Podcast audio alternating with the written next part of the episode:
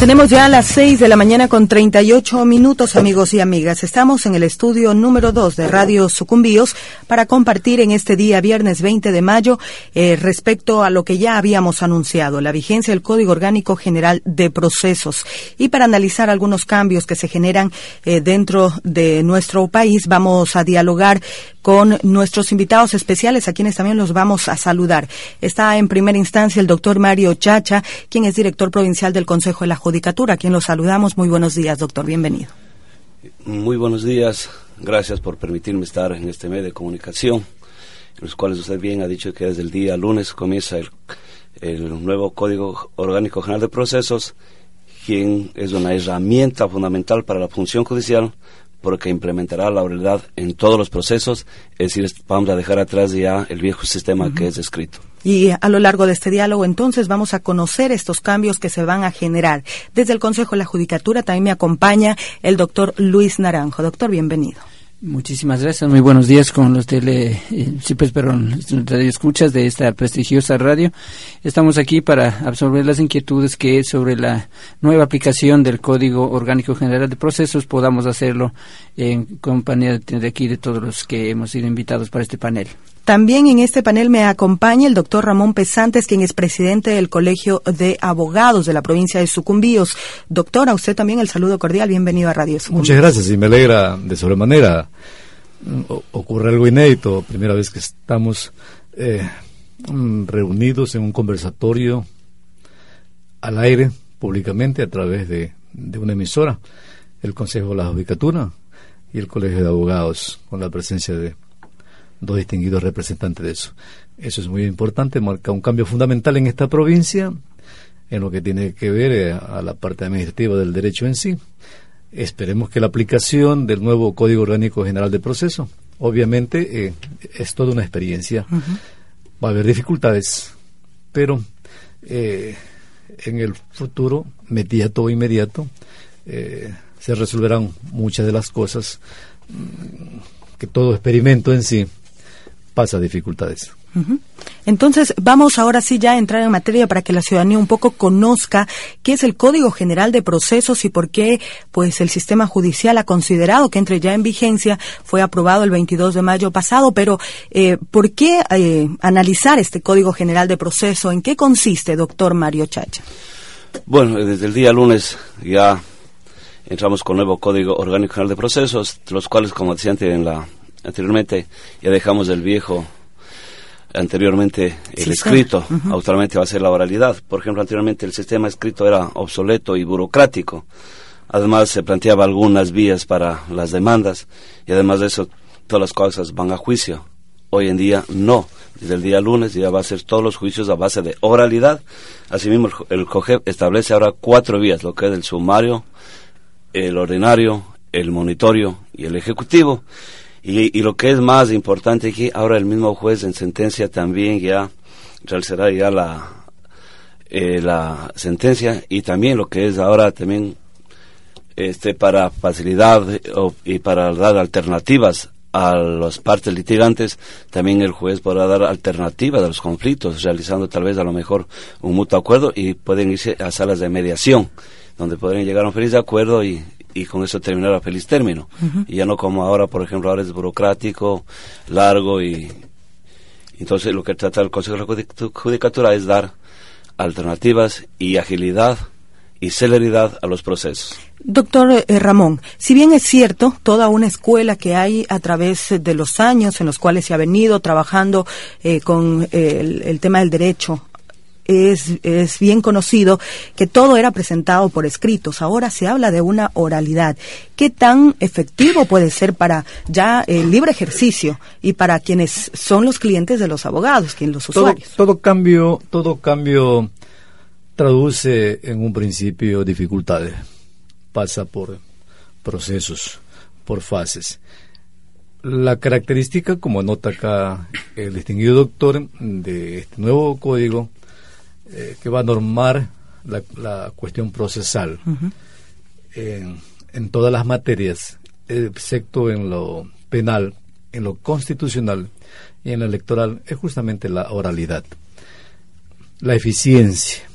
de evitar eh, lo que hasta ahora se ha manejado todo por escrito.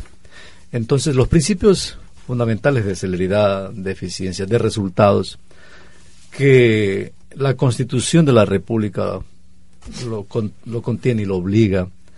Entonces, es justamente a través de este Código Orgánico General de Procesos que viene a normar todas estas materias para que justamente se cumpla lo que ordena la Constitución de la República. Obviamente, desde el nacimiento de la, de la República del Ecuador, allá por 1830, hasta nuestros días, ha, habido todo un proceso, tanto en materia penal como en materia civil. Eh, hemos llegado ahora a, este, a, este, cambio fundamental, porque es un cambio fundamental, eh, justamente a raíz de la, de la estructura del nuevo Estado constitucional de derechos que se aprobó en Montecristi. Y obviamente, al haber una nueva constitución, tiene que toda la normativa y toda la estructura del Estado, y en la parte procesal y judicial, obviamente debe de atenderse. Esa es una de las cosas que faltaba y el Código Orgánico General de Procesos viene a, cumplir ese vacío que aún eh, no se lo normaba a través de una ley como es el Código Orgánico General de Procesos. ¿Y le hace bien al sistema judicial? Yo pienso que sí. Obviamente al sistema judicial, al sistema de justicia, porque hay una hay una satisfacción, es cierto, y como abogados no es que tenemos que adecuarnos a los cambios, porque a la final de cuentas eh, la Asamblea es un ente político recoge los diferentes aspectos de la sociedad y este es uno de esos, lo procesal, lo judicial. Entonces eh, es evidente que si la Constitución dice una cosa, hemos hablado durante todo este tiempo que es importante que eh, la Administración de Justicias eh, se aplique los principios de celeridad. de resultados a través de la oralidad. El Código Orgánico General del Proceso viene a cumplir y, y a tapar, entre comillas, eh, un mandato constitucional.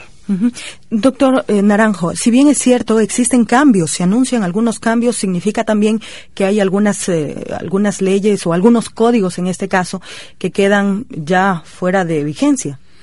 Bueno, respecto de los códigos, no es que queden fuera de vigencia, excepto el único, el Código de Procedimiento Civil, porque todas las instituciones jurídicas contempladas entre las diversas leyes, como el Código Civil, como el Código de Comercio, esas siguen vigentes. Solamente se cambia es el procedimiento para aplicar esos, eh, estas, eh, estas instituciones jurídicas. Por lo tanto, no el, el, único que queda sin vigencia es el Código de Procedimiento Civil, pero aún con una aclaratoria que determina la disposición transitoria eh, primera del Código Orgánico General de Procesos respecto de las causas que hasta el día de hoy ingresen a la función judicial seguirán tramitándose con el Código de Procedimiento Civil, es decir, con el sistema escrito que hasta hoy tenemos. Solamente entra, entrarán ya a tramitarse eh, con el COGEBO, con el Código Orgánico General de Procesos, las causas que se ingresen a partir del día lunes 23 de mayo del 2016, por mandato, digo, de esta disposición transitoria que eh, pues determina o reglamenta la forma como han de aplicarse y cómo han de seguirse el procedimiento en las causas anteriores y las nuevas causas. Se habló acerca de procedimientos que van a haber eh, cuatro aspectos fundamentales que determina este este código. Eh, ¿Esto se lo venía manejando antes? Eh, ¿Va a continuar o es un cambio que se manifiesta dentro de este cuerpo legal? Definitivamente es un cambio de paradigma, principalmente porque se elimina el, el como bien ah, se ha notado ya el tortuoso eh, eh, trámite burocrático que es el escrito ya todo tenía que hacerse por peticiones por, por escrito y hoy ya no. Solamente eh, la demanda y la contestación a la demanda se las dará por escrito, ah, igual que dentro de ellas, pues los requisitos que determina el nuevo código, la anunciación de pruebas, esas serán por, eh, se darán por escrito, la proposición que se llama dentro del código procedimiento, después del nuevo código orgánico general de procesos. El resto todo se resolverá, la mínima situación que tenga que resolverse dentro del, de este proceso, cualquier decisión que el juez deba adoptar dentro del, del nuevo proceso, se lo hará de forma oral en audiencias Ese es el cambio de paradigma. ¿Para qué? ¿Por cuál es el objetivo de eso? Cumplir con el mandato constitucional, de, inclusive desde la Constitución de 1998 que se determinó ya la oralidad y que hoy se ha plasmado, lógicamente, con la aplicación de la, eh, actual Constitución de la República, entonces se determina que todas las, eh, toda la administración de justicia pues se lo hará por el sistema oral. Doctor, deja entrever que anteriormente había ya el tema de la oralidad, pero no se lo aplicaba entonces. Efectivamente, en la Constitución de 1998 ya se determina que las, eh, toda las, la administración de justicia o la, aplicación de la administración de justicia se lo haga bajo el sistema oral. Por ello entró únicamente el código, pues, del procedimiento penal en ese entonces, pero el resto de, de materias no. Tenemos ya las seis de la mañana con 49 minutos. Vamos enseguida a nuestro primer corte publicitario de este diálogo y luego seguiremos ahondando qué otros cambios se generan a través de este Código General de Procesos que a propósito ya entra en vigencia en nuestro país. Con este diálogo, 6 de la mañana con 52 minutos. Todo un debate fuera de micrófonos. Eh, según lo que observo, hay bastante interés por conocer el tema eh, del Código Orgánico General de Procesos. Pero eh, se han mencionado algunos temas importantes hasta el momento, entre ellos lo que tiene que ver con el tema de la oralidad. Se ha dicho que ya estaba pues mencionado también dentro de la Constitución, pero que ahora ya con un cuerpo legal existente se va a tener que aplicar. Y con ello eh, se ha dicho que se reducen algunos procedimientos. Doctor, a nivel nacional se escucha que son más de 80, me parece que 80 procedimientos que se reducen a cuatro. ¿Qué procedimientos son exactamente estos? Efectivamente, con el eh, anterior sistema, pues existían alrededor de 80 procedimientos que se determinaba en el Código de Procedimiento Civil. Hoy, con el, Código Orgánico General de Procesos, se reducen básicamente a cuatro, hablemos cinco prácticamente, que es el juicio ordinario, eh, eh procedimiento ordinario, el procedimiento sumario, el procedimiento monitorio, el procedimiento ejecutivo y un procedimiento que también que se llama voluntario.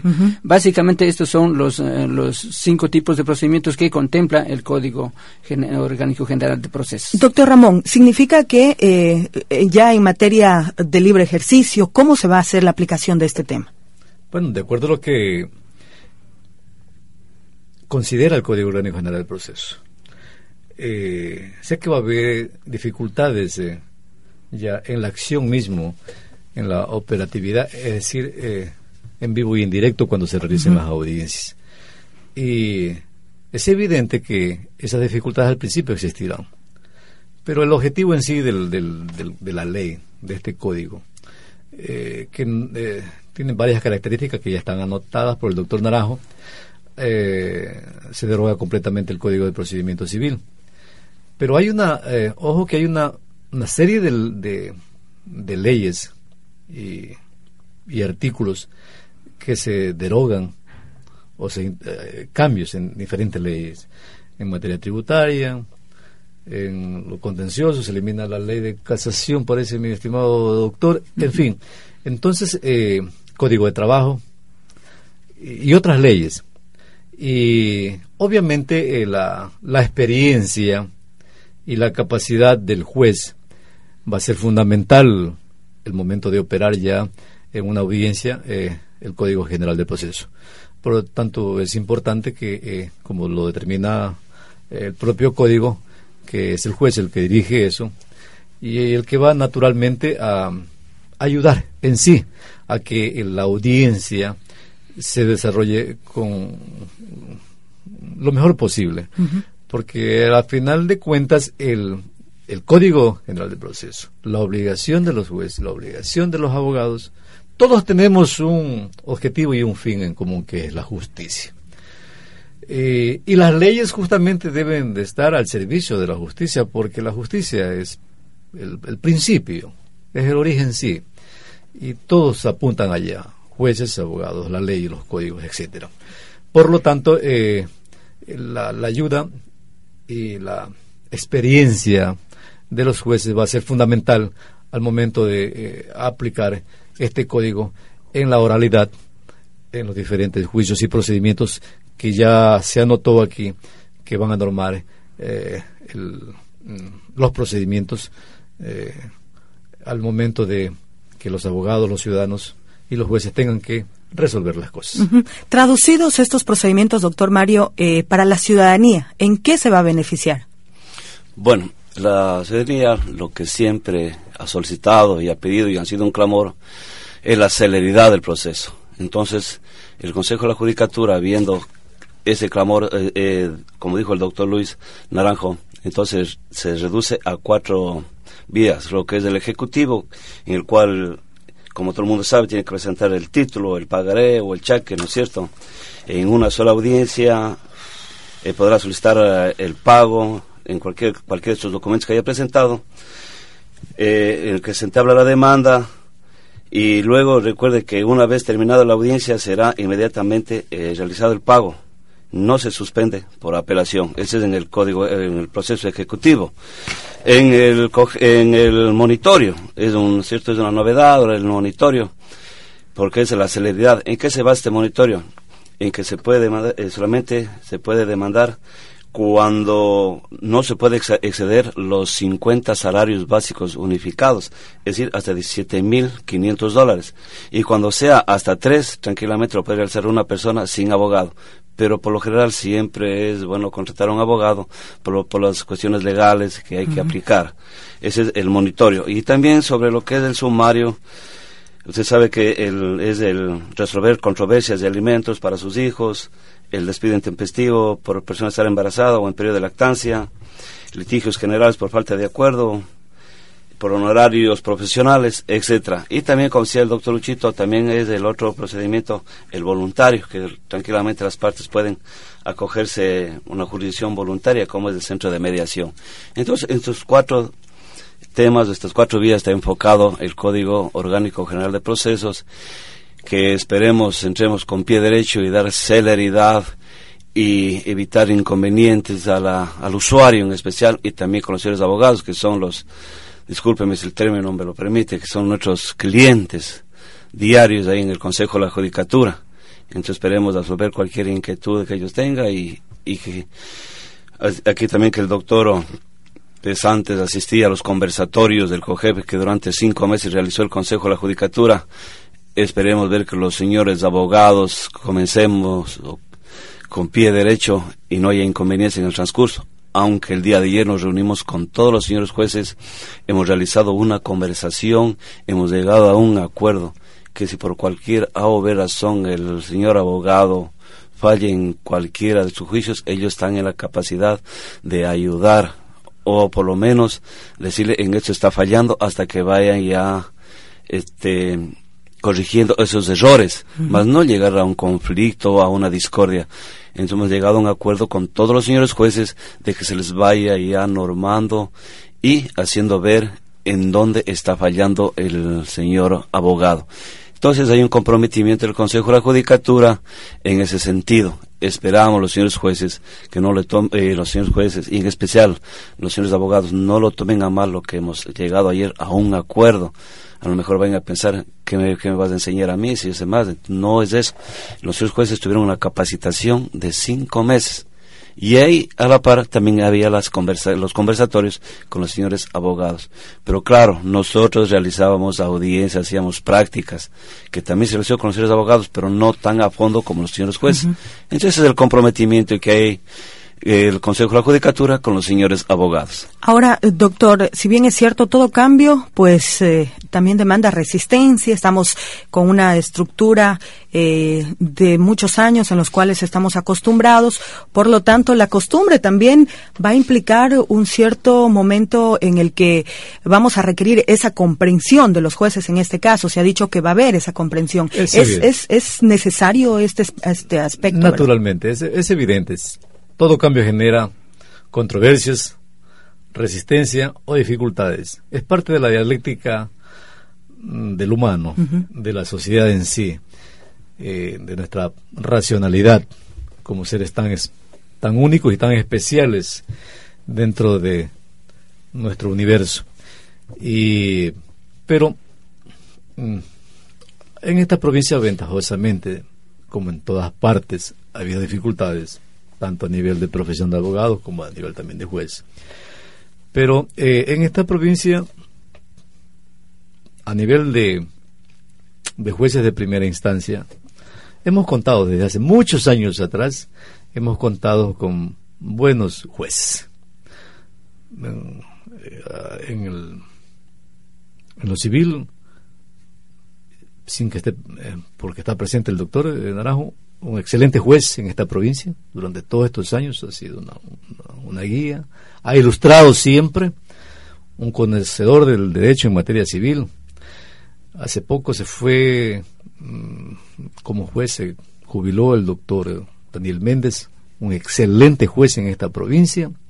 Siempre a, nivel de primera instancia hemos tenido muy buenos jueces, un juez como el doctor Roca, siempre han ilustrado y más que todo siempre han mostrado una conducta y una ética adecuada. Eso ha sido fundamental, aunque muchas veces o algunas veces a nivel, eh, en el nivel superior siempre ha habido problemas en esta provincia, lo digo claramente, lo que antes era la Corte Provincial de Justicia. Una falta de madurez de los jueces entonces, pero ventajosamente eh, hemos tenido esa, esa suerte en esta provincia de contar con, también con jueces que han sabido ilustrar, irradiar luz uh, y hacer brillar eh, la justicia aplicando eh, el sistema procesal de la manera más correcta. Así que esta aplicación del Código Orgánico General de Proceso es evidente que es un reto para los jueces, para los abogados, pero se va a fortalecer el, sistema judicial, el sistema de justicia y obviamente el fondo del asunto, aunque en teoría eh, se, se, supone u obliga o dice el propio código que es la ciudadanía la que va a estar más en contacto con lo que es eh, eh, el desarrollo de las normas procesales o de los procedimientos, haciéndole más efectiva, más con más resultados este este nuevo procedimiento oral la obligación de que los procedimientos sean orales va a redundar eh, en beneficio de la ciudadanía al acelerar eh, eh, cuando el ciudadano accede o desea que se aplique justicia en los, en los problemas o en los conflictos que hayan entre los ciudadanos.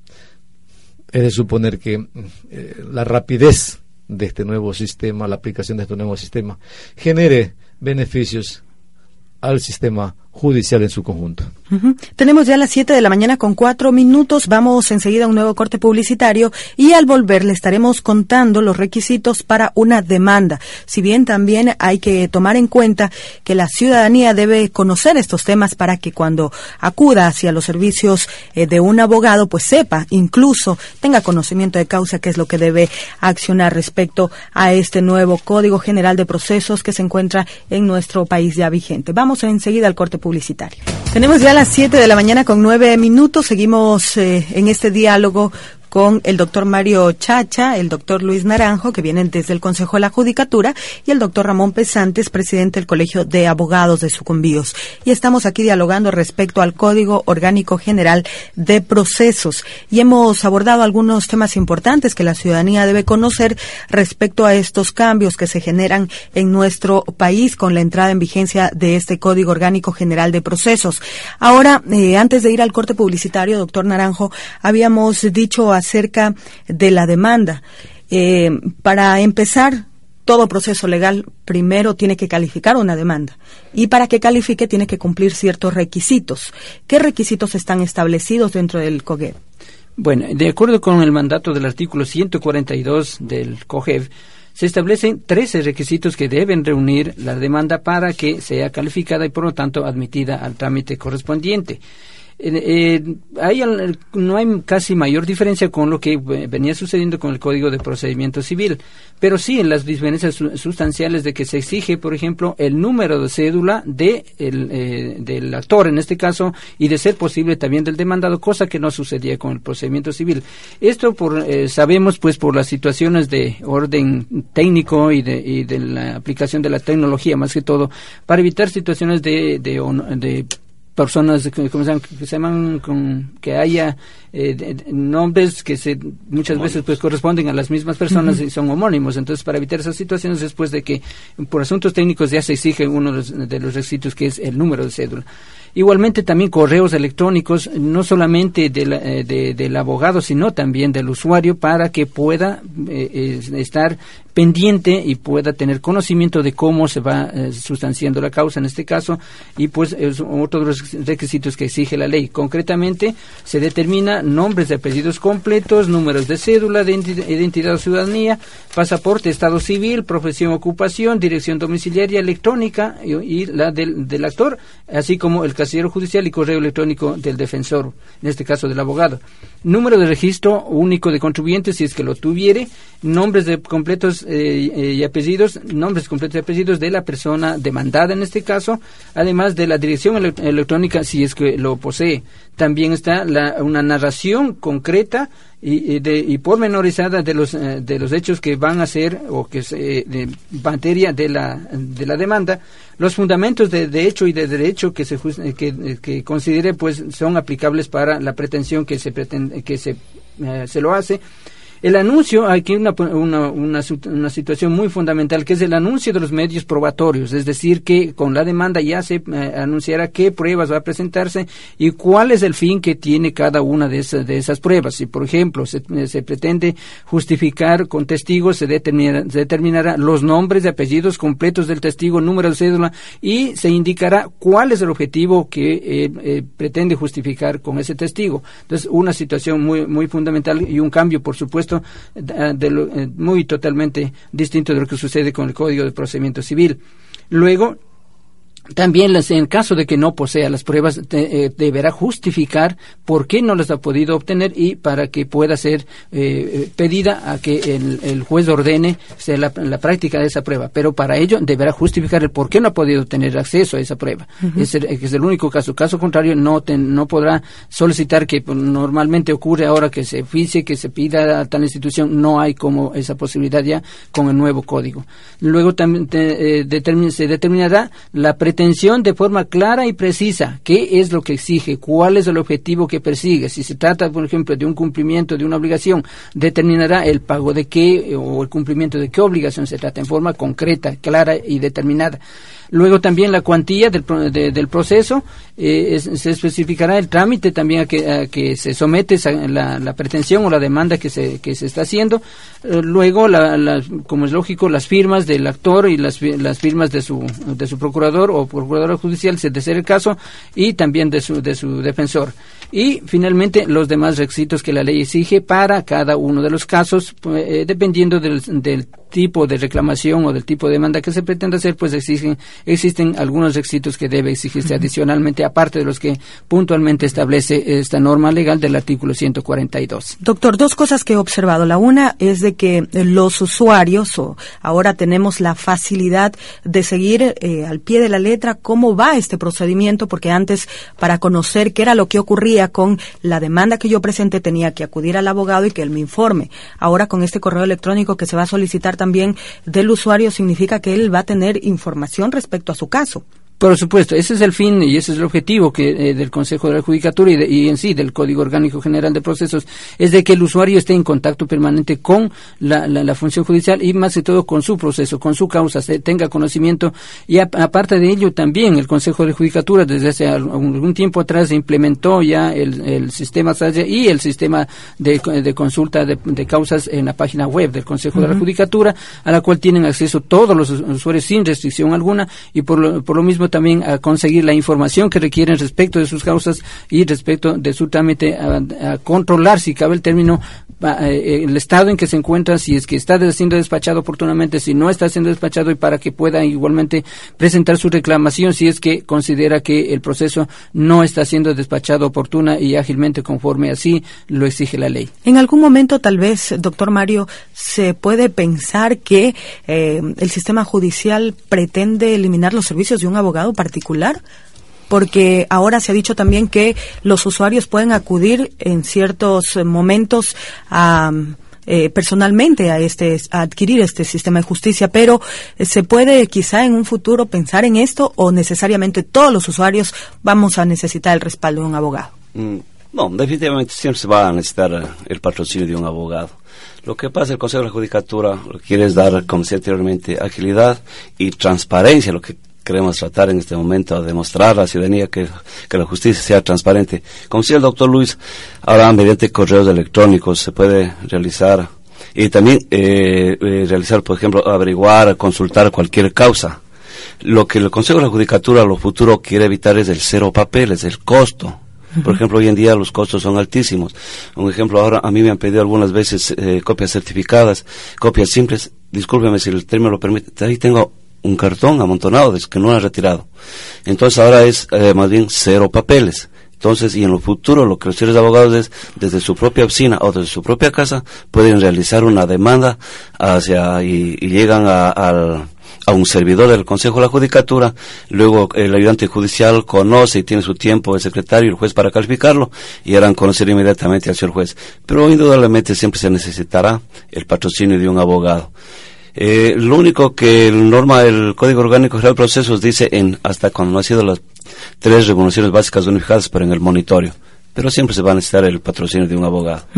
Ahora, eh, doctor, usted planteaba una cuestión importante en el tema de las pruebas. Eh, ya en la pausa publicitaria, por ejemplo, se analizaba el tema de las pruebas y se decía, eh, las pruebas tienen eh, algunos elementos que dio a conocer el doctor, pero que también los va a volver a explicar para que la ciudadanía tenga en claro. Pero hasta qué punto, hasta el momento, eh, el presentar una prueba ha sido bastante convincente dentro de un proceso judicial para que eh, pueda determinarse la inocencia o culpabilidad de una persona. Ahora, con estos elementos que existen, ¿qué es lo que ustedes como abogados en libre ejercicio van a exigir de estas pruebas? Siempre habrá una discusión. Eh, no será una discusión bizantina, por supuesto, será siempre útil. Y siempre mientras el ser humano exista en este planeta, habrá esta discusión eterna eh, de la ley y la justicia, qué prima primero, la ley o la justicia. Eh, aparentemente eh, existe una contradicción, no, pero las dos cosas van juntas. Anotó bien el doctor Naranjo, ¿no? Hay, hay elementos que debe reunir la prueba para que el juez llegue finalmente a una conclusión que pueda valorar justamente si esa prueba cumple la, es útil, eh, eh, versa sobre el tema que se está ah, litigando o que, se quiere buscar. Tres elementos anotó él. Eh, considero, por lo tanto, que eh, la pregunta que yo le hacía hace instantes era de, con todo esta aparente rigidez eh, del Código Orgánico General del Proceso. Pierde la capacidad el juez eh, de aplicar los elementos subjetivos al momento de resolver una sentencia, al momento de impartir justicia, dar a cual lo que le corresponde, es decir, eh, los elementos de la regla de la sana crítica, por ejemplo, la, convicción que pueda formarse íntima el juez después de valorar todo eso. La pregunta era, ¿pierde eso? No, dice, no. Y naturalmente nunca se puede perder eh, eh, esa capacidad subjetiva que tendrá el juez al final de cuentas, después, obviamente, de valorar todas las pruebas, el, aspecto probatorio. Porque considero que el, los problemas no se van a, no soluciona la tecnología, y en el derecho no va a ser simplemente la tecnología o la norma rígida eh, que va a llevar a una conclusión, porque si la justicia se consiguiera a través de medios electrónicos, a través de la tecnología, obviamente, ¿para qué las partes? Entonces, es importante, yo considero incluso, tengo una opinión muy drástica respecto de esto. Por ejemplo, para ser juez, en lo personal, yo no considero que sea suficiente tener título o tener un año, dos años o tres años o cuatro años para ser juez. Debe de reunir una serie de requisitos para ser juez. Experiencia, es fundamental la experiencia. Impartir justicia es una cuestión muy delicada. Una sociedad sin un sistema de justicia y sin un sistema judicial adecuado, positivo, maduro, es lo peor que puede haber para un Estado y sus ciudadanos. Por lo tanto, el, el, Consejo de la Judicatura debe tener presente siempre eso, de que eh, cuando se nombra a jueces mm, deben de cumplir ciertos requisitos mínimos, pero eh, en mi opinión, eso de que un juez, un abogado, porque tenga el título, mañana lo consigue y pasado ingrese a la función judicial, no lo creo pertinente, debe de pasar un tiempo. Eh, además, mucho más si a un juez nuevo lo nombran multicompetente para que conozca varias, varias materias. en un cantón lejano, por ejemplo, es evidente que el Consejo de la Judicatura debe nombrar un juez con experiencia, ni el título es suficiente para cumplir eso. Eh, eh, finalmente, en esta parte que usted me dice, eh, la importancia del juez siempre seguirá siendo vital para que su experiencia, su capacidad, su humanidad pueda al final de cuentas darle lo que le corresponde a cada persona. Tenemos ya las 7 de la mañana con 21 minutos, doctor, antes de irnos al corte publicitario, doctor Naranjo, eh, para que nos aclare un poco el tema de, las pruebas. Es importante que la ciudadanía tenga en cuenta este tema porque eh, en algún momento vamos a tener que estar inmersos dentro de una demanda y al momento de presentar la demanda se ha dicho que ya hay que mostrar qué pruebas vamos a presentar, qué testigos van a ir inmersos dentro de este proceso. Sí, efectivamente. La prueba tiene que reunir tres elementos básicos que, de acuerdo con el Código Orgánico General de Procesos, en su artículo 160, deben reunir eh, esa prueba. Esa prueba debe ser pertinente, útil y conducente. ¿Qué queremos decir con eso? Pertinente quiere decir que la prueba debe, debe ser, regirse a lo que es objeto de la reclamación o del derecho que yo pretendo. Tengo que justificar ese derecho. Que sea útil, que me sirva para justificar ese derecho la utilidad quiere decir que me, sirva para conseguir ese, ese fin. Y luego que sea conducente, que le conduzca al juez a, su convicción de que efectivamente el derecho que se está reclamando es la verdad y que por lo tanto llegue por esa a, su convicción aplicando ahí sí los criterios de la sana crítica, los, los criterios de equidad inclusive y pueda dar o reconocer a cada quien lo que le corresponde de acuerdo a lo que se ha justificado dentro de la audiencia. Eso es lo fundamental, o sea, ya no es que lo que digan los papeles, sino lo que en el momento de la audiencia lleguen a convencer las partes con sus pruebas al juez en esa audiencia. Eh, luego del corte publicitario, doctor eh, o doctores, para que me ayuden con la respuesta a un oyente que me pregunta qué va a pasar con las personas con discapacidad que no pueden hablar, no pueden oír eh, y que necesitan demandar. ¿Qué va a ocurrir con ellos? ¿Hay un proceso especial o ellos sí pueden emitir escritos, por ejemplo? Entonces, luego del corte publicitario, para dar contestación a nuestros oyentes y también decirles que abrimos las llamadas telefónicas para quienes tengan eh, eh, alguna pregunta, a quienes nos acompañan en esta mañana hablando acerca del Código General de Procesos.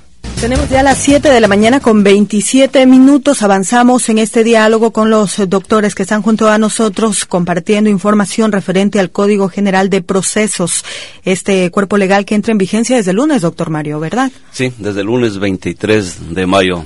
Ingrese. eso significa que todos tienen ya que empezar a utilizar este nuevo proceso. ¿Han sido capacitados los abogados de acá de la localidad para que puedan eh, pues conocer sobre este cuerpo legal?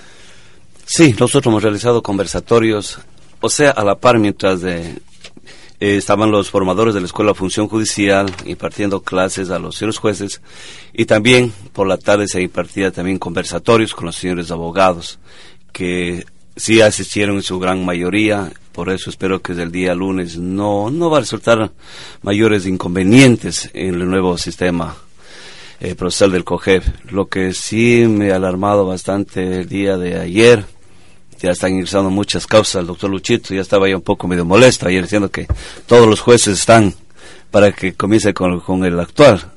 me imagino que hoy también debe haber siquiera un considerable número de, demandas, si quieren rebasar las 100, 120, ayer regresaron cerca de 80, y hoy día supongo los 100, 120, esperando que es el último día.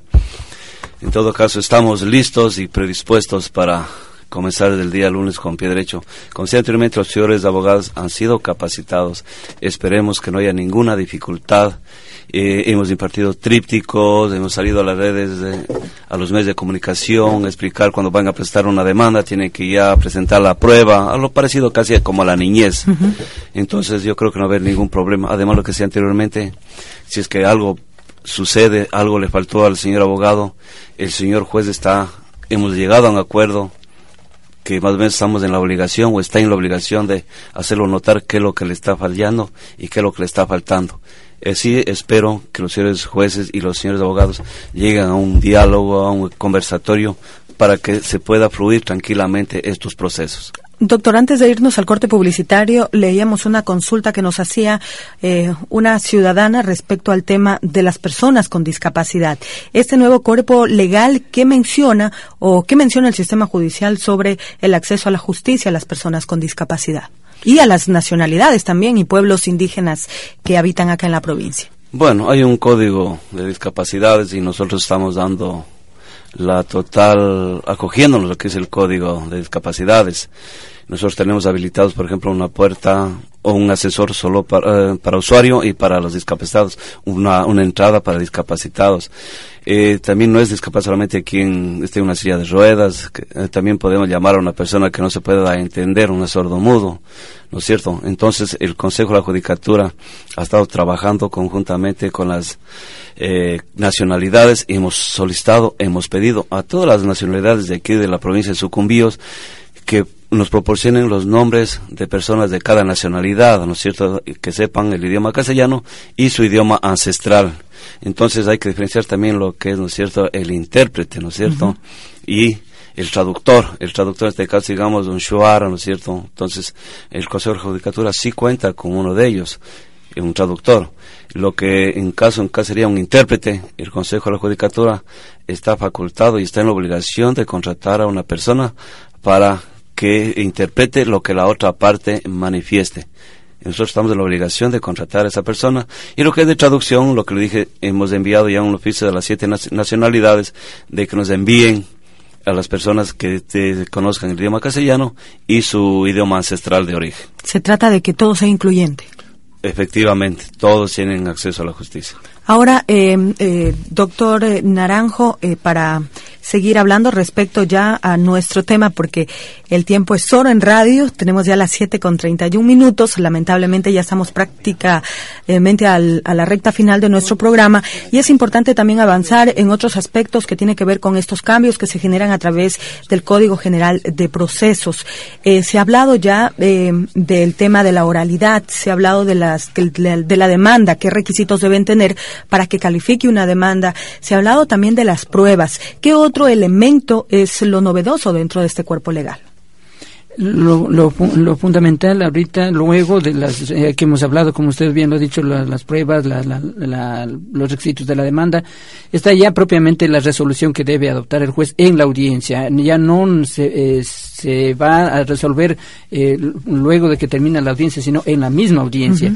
De ser el caso de considerar lo necesario, el código faculta para que el juez, una vez que termine la, de evacuarse todas las, de practicarse, mejor dicho, todas las pruebas dentro de la audiencia, pueda hacer una, una pequeña suspensión para que, si es que no tiene todos los elementos, pueda revisarlos y pueda eh, eh, resolverlo.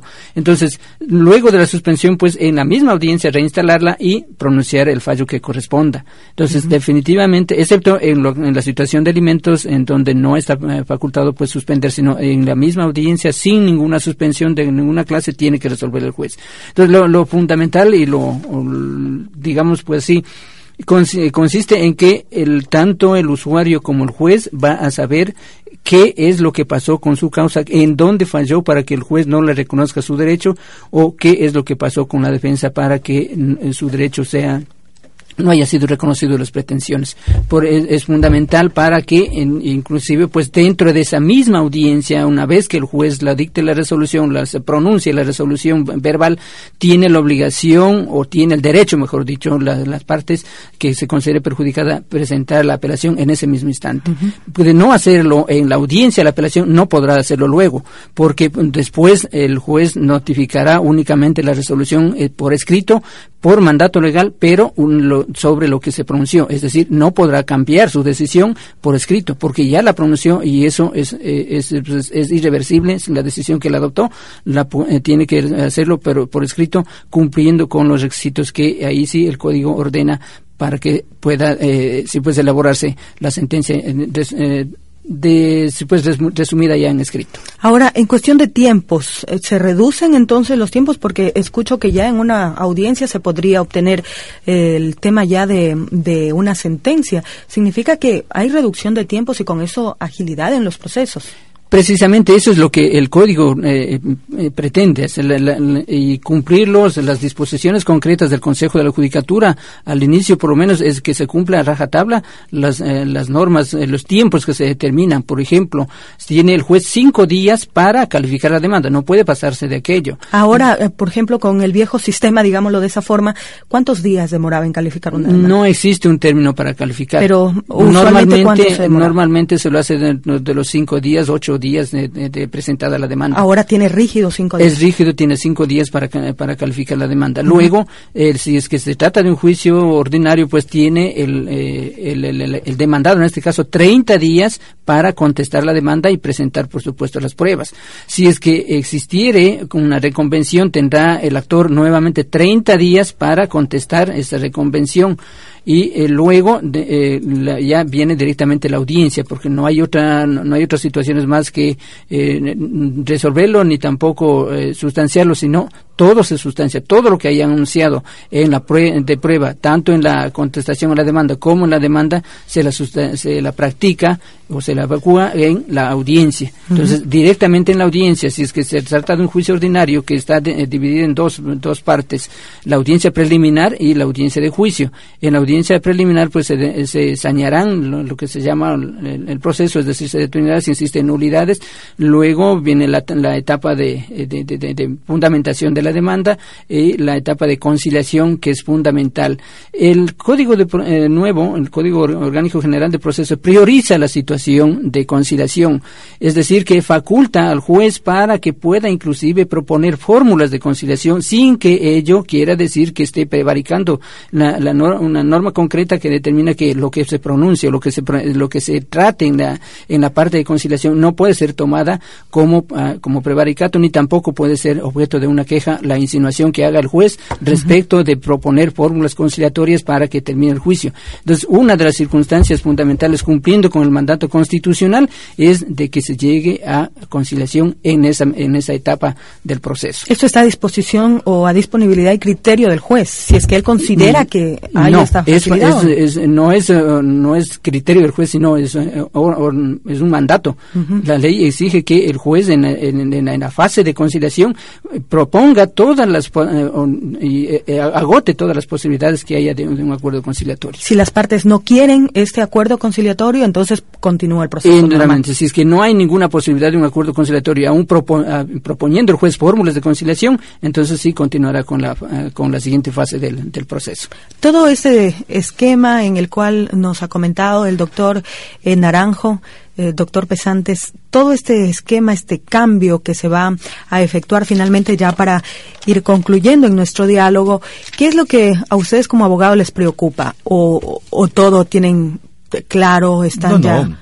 Eh, definitivamente tendrán dificultades de todos los, los jueces y los abogados en libre ejercicio.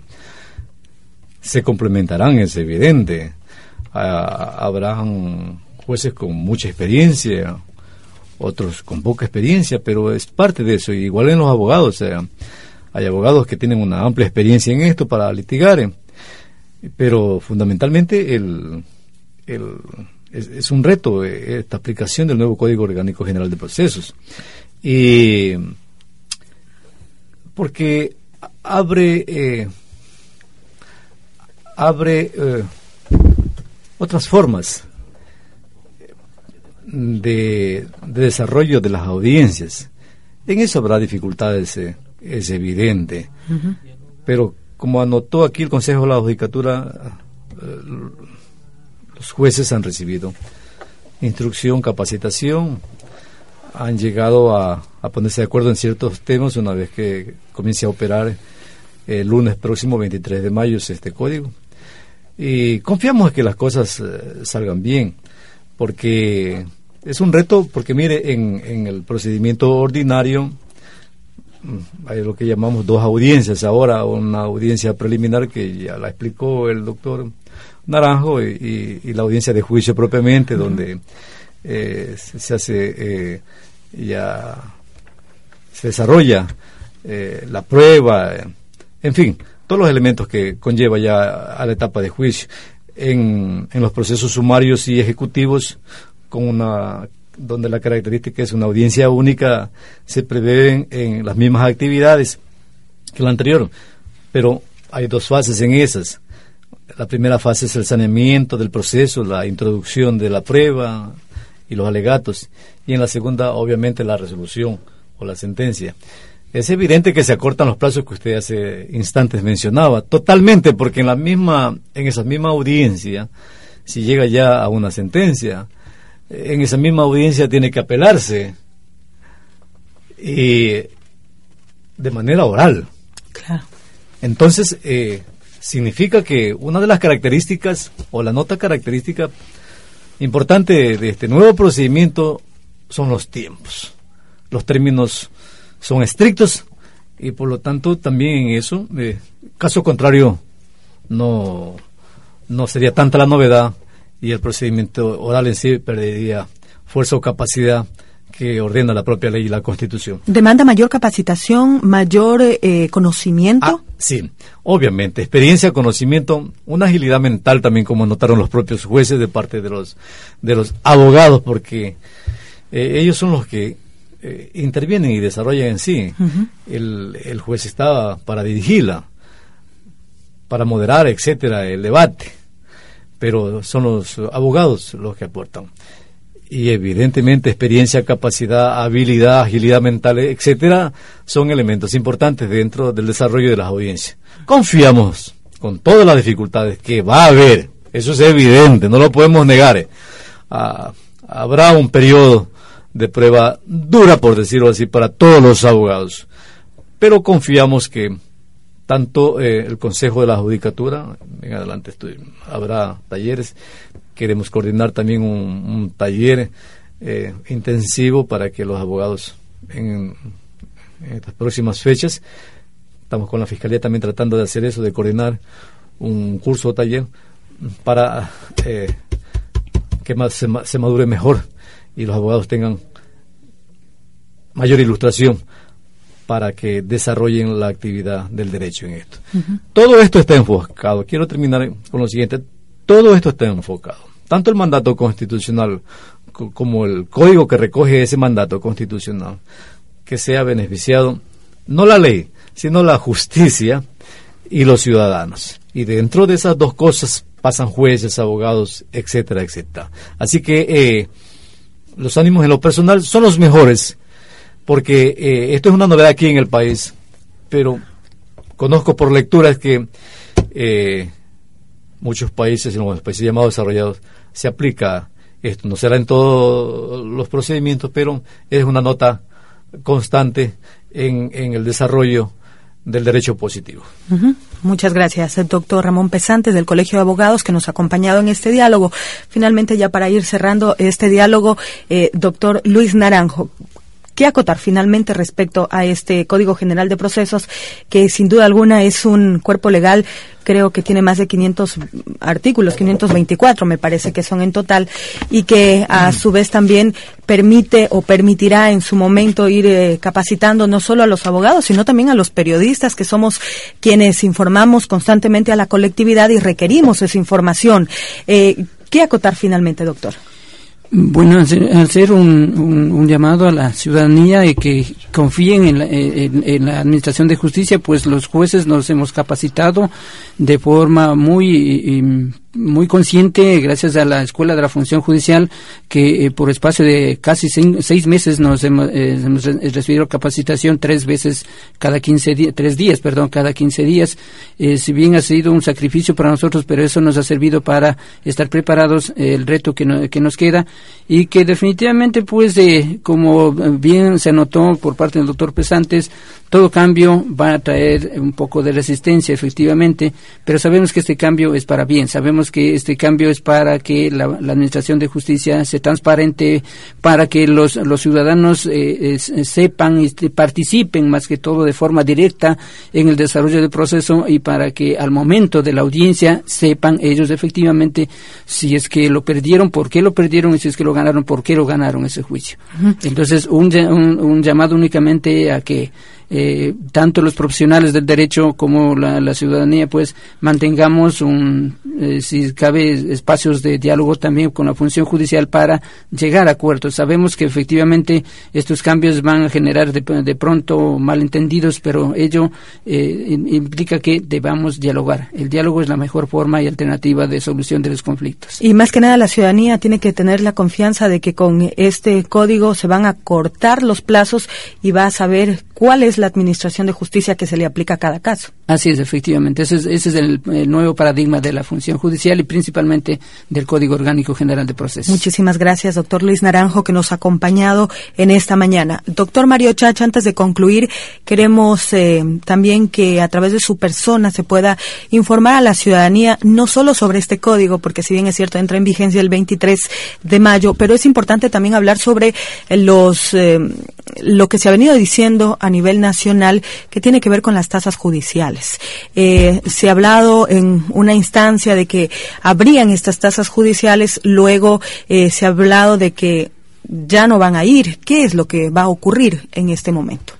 Bueno, antes de dar concesión a su pregunta, quiero acotar lo que decía el doctor Luis Naranjo, lo que el Consejo de la Judicatura, ya con este nuevo COGEB que ingresa desde el día lunes, eh, quiero indicar que en cuestión de infraestructura estamos equipados con todas nuestras salas de audiencias que tienen todo el equipaje eh, para realizar estos tipos de audiencias.